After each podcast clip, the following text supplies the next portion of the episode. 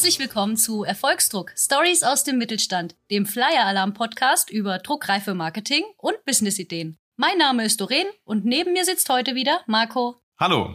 Wir sprechen heute über Werbung, bei der man sich unweigerlich fragt, dürfen die das? Ganz genau. Und der Fachbegriff dafür ist Guerilla-Marketing. Darunter fallen quasi alle Aktionen, bei denen sich Firmen so ein bisschen weiter aus dem Fenster lehnen als gewöhnlich. Ja, und ein Unternehmen, das das unserer Meinung nach besonders gut macht, ist Möbelwerke Hartmann. Deshalb haben wir uns den Geschäftsführer Holger Hahnhardt einfach mal zum Interview eingeladen.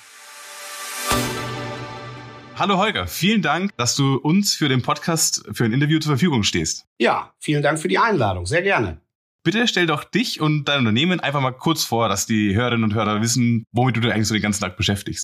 Ja, mein Name ist Holger Hanhardt. Ich bin Geschäftsführer der Hartmann Möbelwerke. Ich bin äh, 47 Jahre alt und als Geschäftsführer zuständig für die Bereiche Vertrieb und Marketing. Die Hartmann Möbelwerke sind äh, in diesem Jahr 112 Jahre alt geworden. Im letzten Jahr, wer uns so ein bisschen verfolgt, haben wir so unser 111-jähriges ein wenig ausgiebiger gefeiert und auch kommuniziert. Wir sind ein kleines mittelständisches äh, Unternehmen, ein Möbelhersteller im Bereich Massivholzmöbel. Wir produzieren hier am Standort im Münsterland äh, Möbel für die Bereiche Wohnzimmer, Esszimmer und Garderobe. Ja, und insgesamt arbeiten an dieser Möbelproduktion 140 Mitarbeiterinnen und Mitarbeiter und versuchen, schöne Möbel für die Welt da draußen dann auch hier herzustellen.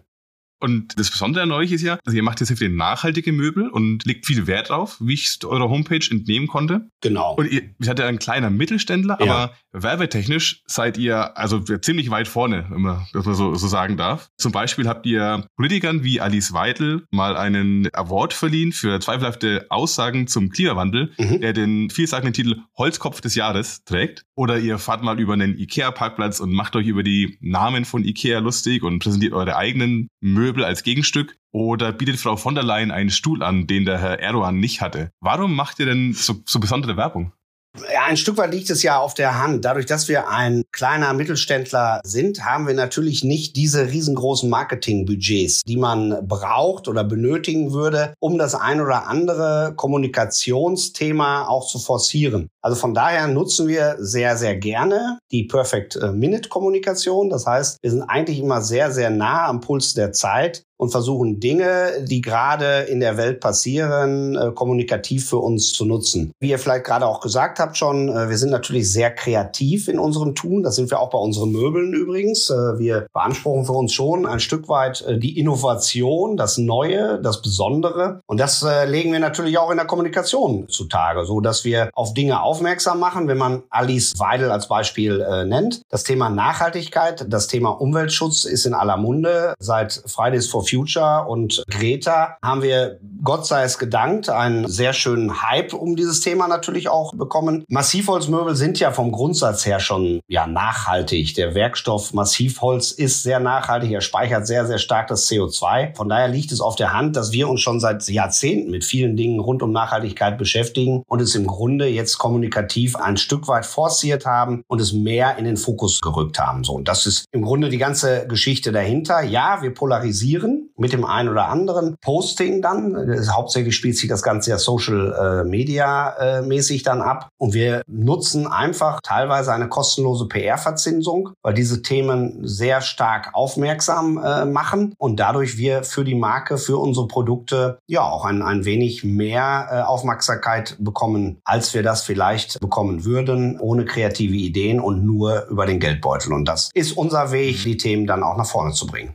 Und wann habt ihr damit angefangen? Weil, wie du sagst, es spielt sich ja hauptsächlich in Social Media ab. Das äh, gibt's jetzt auch schon ein paar Tage. Wann war denn die Entscheidung gefallen, dass ihr so Werbung machen wollt und nicht auf dem klassischen Weg? Von Anfang an? Das ist natürlich ein Prozess, der dann irgendwo dann auch reift. Und ähm, wir sind jahrelang, sind unsere Produkte im Möbelfachhandel als White Label vermarktet worden. Das heißt, es stand zum Beispiel gar kein Hartmann dran. Und in den letzten Jahren ist das Storytelling immer wichtiger geworden. Der Endverbraucher möchte wissen, was verbirgt sich hinter diesem Produkt, was verbirgt sich hinter dem Hersteller oder auch hinter der Tradition, hinter der Familie, die dahinter steckt. Und wir hatten diese ganzen Geschichten schon im Haus. Äh, wir haben sie besetzt gehabt, nur wir haben sie nicht kommunikativ spielen können. Und da haben wir uns dann professionelle Hilfe äh, gesucht, haben Kontakt zu einer Agentur aufgenommen, die uns dann komplett diesen Markenrelaunch gemacht hat, die uns bis heute begleitet. Und so sind wir dann angefangen und haben das Logo geändert, haben herausgestellt, welches Storytelling wir betreiben wollen. Und äh, ja, seit 2020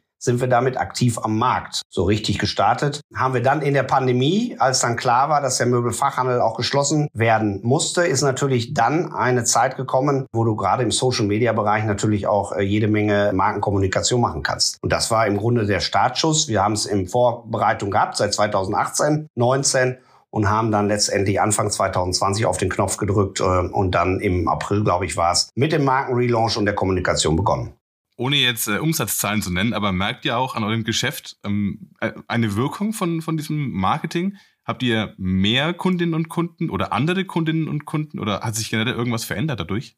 Verändert hat sich jede Menge, weil das Bewusstsein für die Marke Hartmann natürlich enorm gestiegen ist. Mittlerweile können wir sagen, dass wir als Marke wahrgenommen werden und dass wir dort auch eine Positionierung erreicht haben. In Umsatz das Ganze dann wiederum zu messen, ist sehr, sehr schwer. Weil man muss ja auch sagen, diese ganze Corona-Zeit war eigentlich dem, der Einrichtungsbranche sehr positiv zugewandt. Der Cocooning-Effekt ist eingetreten. Die Leute wollten sich zu Hause einrichten. Äh, die Menschen haben ihr Eigenheim aufmöbliert. Und wir haben natürlich auch positiv davon partizipiert. Jetzt ist es aktuell ja so, dass die Kaufzurückhaltung sehr stark zutage kommt durch die hohen Inflationen, durch momentan auch äh, Themen rund um Energie, wo das Budget eher in Themen wie, wie Wärmepumpen gesteckt werden als wie in Möbel oder der Urlaub steht kurz vor der Tür. Dadurch merken wir natürlich eine große Kaufzurückhaltung. Und da ist es schon ganz gut und das ist vielleicht unser Ansatz auch, wenn man auf eine verlässliche, vertrauensvolle Marke zurückgreifen kann. Oftmals sind ja in schwierigen Zeiten dann auch die Markenprodukte die Profiteure. Und da ist es dann vielleicht ein Stück weit messbar. Für uns natürlich, ja, auch äh, die Bestätigung der Dinge, die wir jetzt drei Jahre lang machen. Aber sind denn auch alle Mitarbeiter und Mitarbeiterinnen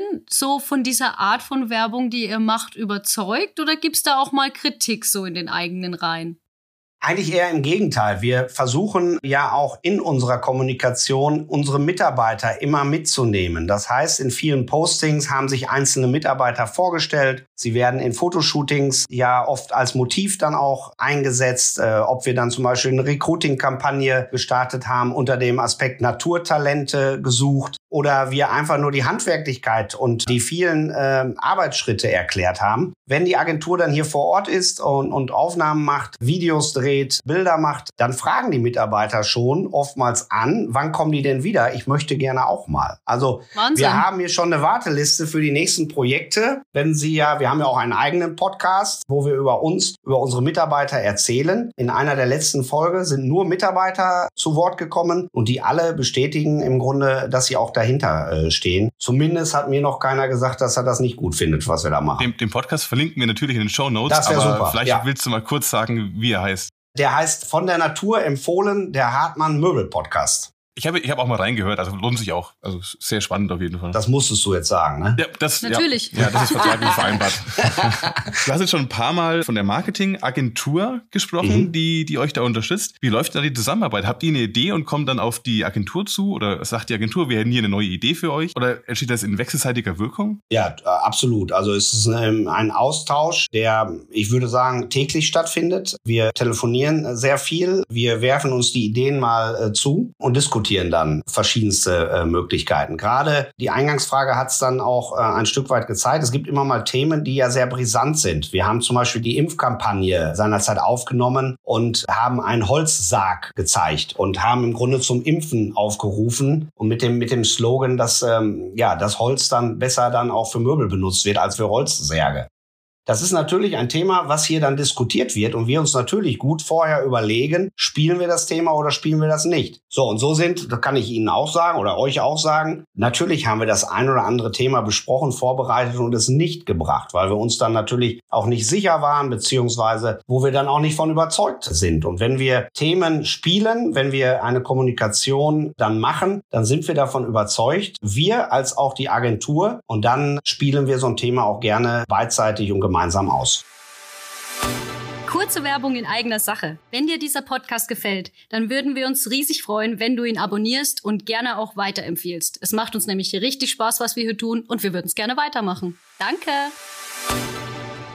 Wenn man sich mit mittelständischen Unternehmen unterhält oder mit der Geschäftsführung von mittelständischen Unternehmen, dann hört man ab und zu mal oder bekommt das Feedback, dass da noch so ein bisschen Bedenken vorherrscht, mit einer Werbeagentur zusammenzuarbeiten, weil das kostet ja einfach Geld. Ich meine, klar, es ist eine, eine Dienstleistung und eine ja. gute Dienstleistung meistens auch. Und das kostet Geld. Und es ist schwer zu messen, wie viel Geld man dadurch reinholt und ob es das am Ende auch wirklich wert gewesen ist. Wie geht ihr daran oder was hat euch dazu bewogen, diesen Schritt zu gehen? Erstmal ist es natürlich die Kreativität und wie ich eben eingangs sagte, wir haben natürlich auch, ich sag mal, eine Werbeagentur an unserer Seite, die auch hier sehr heimisch mit uns zusammenarbeitet und wo ich natürlich Prospekte, Bildsprachen, Werbeanzeigen etc. mitmachen kann. Aber in der Kontaktaufnahme dann mit Raphael Brinkert, wir haben jetzt oft über die Agentur gesprochen, es ist Brinkert Lück aus Hamburg. Wir haben oder ich habe ihn bewusst kontaktiert, weil ich natürlich die Kreation brauchte, das Kreative, das Besondere und das ist natürlich nicht eine klassische Werbeagentur. Sie nennen sich selber eine Werteagentur und zum Beispiel haben sie das Thema Nachhaltigkeit sich sehr stark auf die Fahnen geschrieben. Und so haben wir einen Austausch, der an der einen oder anderen Stelle auch spitz ist, logisch. Und wir können trotzdem auf Augenhöhe miteinander sprechen, weil es immer um die Inhalte und um die Themen geht, die wir dann auch verbreiten und kommunizieren wollen. Da haben sich auf jeden Fall dann zwei gefunden. Genau, aber um das Thema vielleicht auch nochmal ja, tiefgründiger nochmal zu beantworten. Ja, eine klassische Werbeagentur kostet auch Geld, gar keine Frage. Aber es, man muss sich das jetzt nicht so vorstellen, dass wir Budgets haben, um Reichweiten zu erzielen, dann würden wir natürlich auch klassische Werbeanzeigen in, in weiß ich nicht, in Broschüren, in verschiedensten Magazinen machen, würden vielleicht TV-Spots drehen. Das machen wir nicht, das können wir auch nicht und das können wir auch ganz bestimmt nicht finanzieren. Von daher ist Kreativität unser Schlüssel und äh, den nutzen wir gerade. Also ist Kreativität ein bisschen Hirnschmalz und viel Herz am Ende effektiver als einfach nur ein großes Werbebudget. Würde ich so sagen, ja. A, musst du zu den Dingen stehen, die du dann auch kommunizierst. Sie müssen glaubwürdig sein. Wenn wir über Nachhaltigkeit zum Beispiel sprechen, dann versuchen wir das jetzt, wir sind aktuell in der Finalisierung unseres Nachhaltigkeitsberichtes, das natürlich auch fundiert alles den Endverbrauchern dann auch darzulegen. Wir machen eine Baumpflanzaktion zum Beispiel seit einigen Jahren und für jedes verbrauchte Stück Holz pflanzen wir einen neuen Baum in einem Waldgebiet in Thüringen mit einer Partnergemeinde zusammen, die sehr stark auch vom Borkenkäfer befallen waren. So, und jeder, der ein Hartmann-Möbelstück kauft, der kriegt ein Zertifikat, da sind Koordinaten drauf. Und so kann er über Google direkt in das Waldgebiet reinschweben und seinen Baum dann zum Beispiel finden. So, und so, solche Themen versuchen wir dann ja zu beschreiben, zu kommunizieren, weil man kennt das ja auch durch Greenwashing, wenn Baumpflanzaktionen dann oftmals publiziert werden, dann kann es auch mal sein, dass das in Marokko ist oder sonst irgendwo, wo dann irgendwelche Plantagen befüllt oder bezahlt werden, um Ausgleichsfinanzierung zu leisten. Und da gehen wir halt einen ehrlichen und offenen Weg und versuchen das auch an allen Stellen auch immer wieder zu bestätigen. Also dadurch, dass sie so schön dahinter steht, ist übrigens eine super schöne Aktion. Finde ich klasse. Danke. Dadurch, dass ihr so dahinter steht, habt ihr dann wahrscheinlich auch wenig Angst, potenzielle Kundschaft zu verschrecken mit der ein oder anderen krassen Aktionen, wie zum Beispiel das mit den Särgen? Oder rechnet ihr das schon mit ein und findet es eigentlich gut, wenn man dann auch so ein bisschen Diskussion hat und polarisiert und ja, vielleicht auch mal einen Shitstorm abkriegt?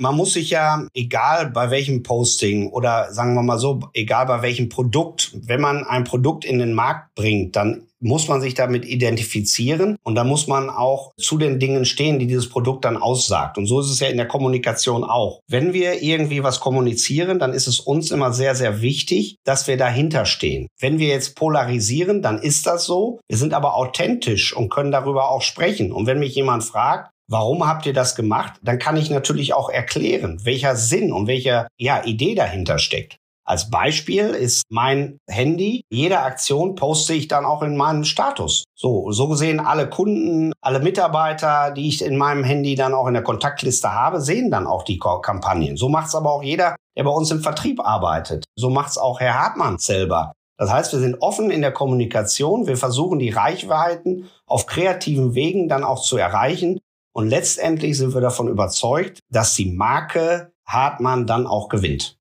Wahnsinn, das klingt richtig gut. Ja, schön. Ja. Vielleicht als abschließende Frage. Glaubst du, jedes mittelständische Unternehmen könnte Werbung wie Möbel Hartmann betreiben?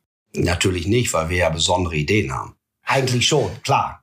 Du musst, äh, du musst es können. Und äh, nochmal auch da gesagt, in der Zusammenarbeit mit unserer Agentur fühlen wir uns sehr, sehr wohl, weil wir auch Profis dabei haben, die sich mit Kommunikation auskennen. Und du musst kommunizieren können. Du musst äh, die Inhalte auch so platzieren, dass sie auch greifbar sind. Und dann kann es funktionieren. Ja, kann jeder Mittelständler machen auf seine Art, weil das, was wir machen oder wie wir dann ja auch die Themen spielen, das passt ja auch nicht auf jeden Mittelständler. Da müssen, müssen ja auch die Leute hinterstehen, die Mitarbeiter hinterstehen. Das ist jetzt in unserem Falle, glaube ich, ganz gut aufeinander äh, abgestimmt. Aber ja, ich glaube schon, dass der Mittelstand durch kreative Kommunikation, dass es auch äh, für jeden machbar ist. Dann vielen Dank für das Interview. Das waren super spannende Einblicke. Super, herzlichen, herzlichen Dank. Dank. Sehr gerne. Also, um Holgers Aussagen nochmal zusammenzufassen, mit ein bisschen Kreativität und Mut kann eigentlich jedes mittelständische Unternehmen Guerilla-Marketing oder zumindest außergewöhnliche Kommunikation betreiben. Was man aber mitbedenken sollte, ist eine rechtliche Absicherung. Deshalb haben wir unseren eigenen Rechtsexperten bei Flyer Alarm, den Sebastian Erhardt, mal zum Thema Guerilla-Marketing befragt. Hallo Sebastian, schön, dass du dir heute Zeit für uns genommen hast. Ja, herzlichen Dank für die Einladung. Als Hörer der ersten Stunde freue ich mich natürlich sehr dabei zu sein. Das hören wir gerne. Klasse. Wir haben vorhin schon mit dem Holger Hahnhardt von den Hartmann Möbelwerken über deren außergewöhnliche Marketingaktion gesprochen. Zum Beispiel sind die vor Ikea mit so einem gebrandeten Laster rumgefahren und da stand dann drauf, Hammerweg gibt's woanders und man sah halt so eine, ja, so eine Standard Ikea Matratze und daneben stand Hammermöbel gibt's bei uns und da ist dann so ein schicker Holztisch zu sehen. Wie bewertest du als Rechtsexperte so eine Werbeaktion? Ja, also für die Bewertung der Rechtslage muss man hier erstmal mehrere Punkte voneinander unterscheiden. Aber primär sei erstmal das, das Folgende erwähnt. Wenn da ein Unternehmen mit einem LKW auf einem Parkplatz von Ikea fährt, beziehungsweise Mitarbeiter oder entsprechend beauftragte Personen vor, vor dem Eingang mit tragbaren Schildern herumlaufen, muss man halt sagen, dass die Parkplätze grundsätzlich erstmal in privater Hand von Ikea stehen und nicht dem Zweck dienen, dass man da Werbeaktionen fährt, sondern natürlich erstmal den Kunden von Ikea einen Stellplatz für die Zeit des Aufenthalts in dem jeweiligen jeweiligen Einrichtungshaus zur Verfügung zu stellen. Und wenn da jetzt Möbel Hartmann quasi nicht zu Parkzwecken, sondern eher zu eigenen Werbezwecken den Parkplatz nutzt, dann ist es natürlich so, dass ein Konkurrent mehr oder weniger auf fremden Terrain von IKEA wirbt, was nicht zur Folge hat, dass eine unbefugte Nutzung von öffentlichem Verkehrsraum passiert, was gegebenenfalls bußgeldrelevant sein könnte, sondern im Endeffekt, dass IKEA von ihrem Hausrecht Gebrauch machen könnte und die entsprechende Werbeaktion untersagen könnte. Das heißt, die Leute von Möbelwerke Hartmann hätten jetzt nicht damit rechnen müssen, dass da jetzt irgendwie große Bußgelder auf sie zukommen. Aber Ikea hätte sagen können, bitte geht von unserem Parkplatz runter. Genau, zumindest was die reine Aktion auf dem Ikea-Parkplatz angeht. Wenn man sich jetzt allerdings inhaltlich das Ganze anschaut, muss man das Ganze vielleicht nochmal anders bewerten. Wenn man jetzt auf die einzelnen Schilder achtet, ist es natürlich so, dass äh, zwar Möbel Hartmann Ikea nicht explizit als Marke erwähnt hat, allerdings kann die Art von Werbung, die Möbel Hartmann Hartmann in dem Fall vorgenommen hat, aus wettbewerbsrechtlicher Sicht durchaus als sogenannte vergleichende Werbung einzustufen sein. Das ist immer dann der Fall, wenn unmittelbar oder mittelbar ein Mitbewerber erkennbar wird. Das ist auch so wie zum Beispiel jetzt Pepsi und Cola schaukeln sich da auch immer so hoch und haben irgendwie so Werbung, wo sie sich gegenseitig so ein bisschen hops nehmen. Ganz genau. Das spielt genau in das Gleiche rein. Und ähm, auch hier in der Aktion war es ja dann so, dass IKEA als Mitbewerber durchaus klar erkennbar war, auch wenn die Marke selbst nicht auf den ähm, Werbeplakaten erkennbar war. Das liegt ganz einfach daran, weil zum einen die Produkte von IKEA namentlich benannt waren, also dieses Gutwiken, Moopsik, Hammerweg und so weiter. Und zum anderen allein von der farblichen Gestaltung der Plakate, aber auch, weil die, die ganze Aktion ja natürlich auf dem Parkplatz von IKEA stattgefunden hat. Alles klar. Dann gehen wir mal vom öffentlichen Raum und vom Hausrechtsgebrauch in den digitalen Raum. Nämlich ein anderes Beispiel, was Möbel Hartmann gemacht hat, war im Rahmen von einer Social-Media-Aktion. Da verleihen sie einen satirischen Holzkopf des Jahres Award an Politiker oder Politikerinnen, die halt zweifelhafte Aussagen zum Klimawandel machen. Darf man das? Also dieser Award Holzkopf des Jahres wurde ja, wie du gesagt hast, verliehen für die idiotischsten Aussagen zum Klimawandel. Und ein Holzkopf per se ist jetzt nicht nur ein hölzerner Gegenstand, sondern ist ja umgangssprachlich auch ein Mensch, der sich besonders dumm anstellt. Und ähm, ob das im, im Zusammenschau mit dem Verleihungsgrund der idiotischsten Aussagen zum Klimawandel am Ende äh, insgesamt eher verletzenden Charakter auch für die Alice Weidel hat und damit halt auch eine strafbare Beleidigung, müsste natürlich am Ende des Tages es ein Gericht entscheiden. Aber im Normalfall ist es so, dass ein Gericht dann im Endeffekt sich das halt konkret anschaut, den Aussageinhalt. Aber da gibt's ja sicherlich auch Unterschiede, oder? Eine Person des öffentlichen Raums, wie ein Politiker oder eine Politikerin, hat da ja auch wieder eine andere Rechtsgrundlage, als wenn ich sage, Frau Müller von nebenan ist der Holzkopf des Jahres, oder?